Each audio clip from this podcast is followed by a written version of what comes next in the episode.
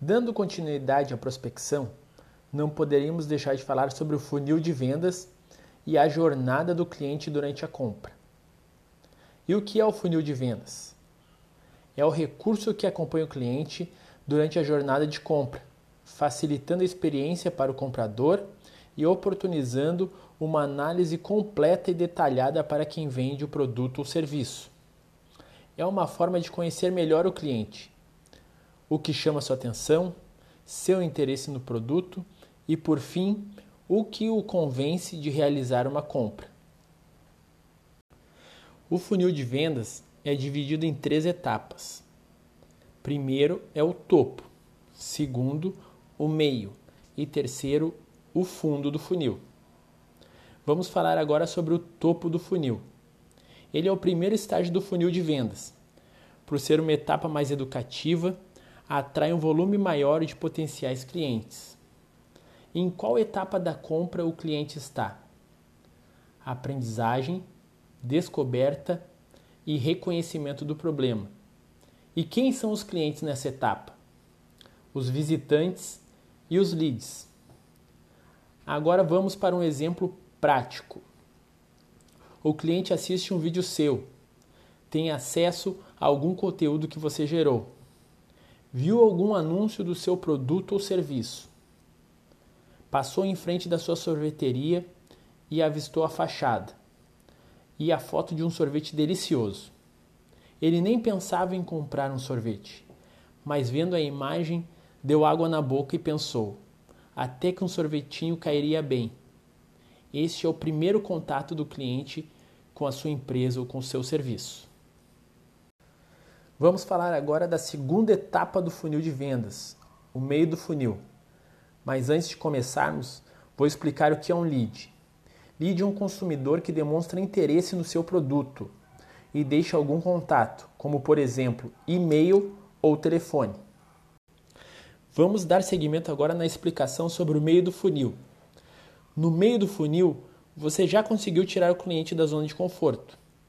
Atraído por suas informações e ele reconhece uma necessidade de consumo a sanar. Em qual etapa da compra o cliente está? Consideração da solução. Ele já enxerga seu produto ou serviço como uma possível solução da sua dor. E quem são os clientes nessa etapa? Os leads e as pessoas que viram oportunidade no que você oferece. Exemplo: começou a te seguir nas mídias sociais ou entrou na sua sorveteria e está olhando o cardápio. Este seria o segundo contato do cliente com seu serviço ou produto. Vamos agora para a terceira etapa do funil de vendas, o fundo do funil. Este é o estágio final do processo de vendas, quando o lead ou interessado está próximo de se tornar um cliente, pronto para a compra. Em qual etapa da compra o cliente está? Decisão de compra. Quem são os clientes nessa etapa? O lead ou interessado se torna cliente. Exemplo: realizou o checkout e comprou seu curso, virou aluno. Sentou na mesa e comprou aquela banana split deliciosa, com sorvete artesanal de leite maltado fresquinho e cookies crocante, que é uma receita tradicional da sua família. E aí, deu água na boca? Na continuação do curso eu explico essa técnica. Enfim, para finalizar, este é o último estágio do cliente com seu produto ou serviço. Um exemplo simples de análise de funil de vendas pode ser uma loja de roupas. Na frente desta loja passam 500 pessoas por dia. Dessas 500, 100 entram na loja e das 100, 50 compram. A cada 500 pessoas no topo do funil, 50 viram clientes, ou seja, 10%. Para aumentar o número de clientes, é necessário aumentar o número de pessoas no topo do funil se eu quero 100 clientes, então preciso de mil pessoas no topo do funil.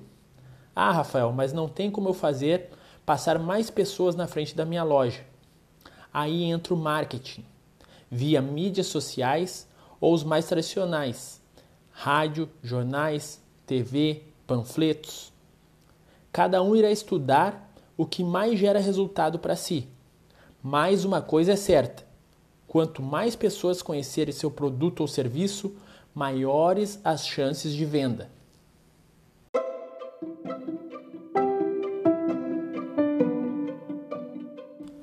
Agora vamos a um exercício prático. Quero que você desenhe seu funil de vendas, seja ele físico, digital ou ambos, e faça uma análise de quantas pessoas você precisa no topo do seu funil para cada cliente e como melhorar seu funil.